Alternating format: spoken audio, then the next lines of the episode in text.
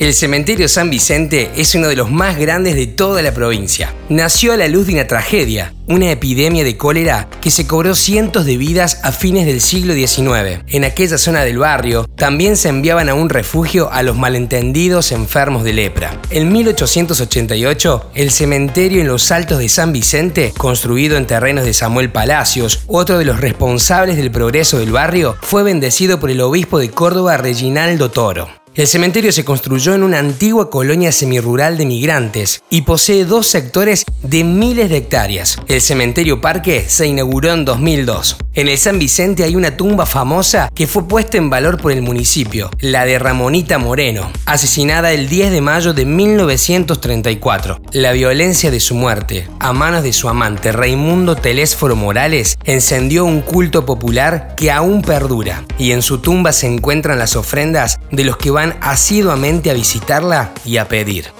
Dentro del cementerio funciona desde el 2006 el Memorial a los Desaparecidos, en el mismo lugar en el que se instaló una fosa común entre 1976 y 1977, durante la última dictadura militar. Se levantó luego de que el equipo de antropología forense identificara restos de detenidos desaparecidos, enterrados allí clandestinamente durante los años del terrorismo de Estado. Hasta el momento son 14 personas a quienes se logró restituir su identidad.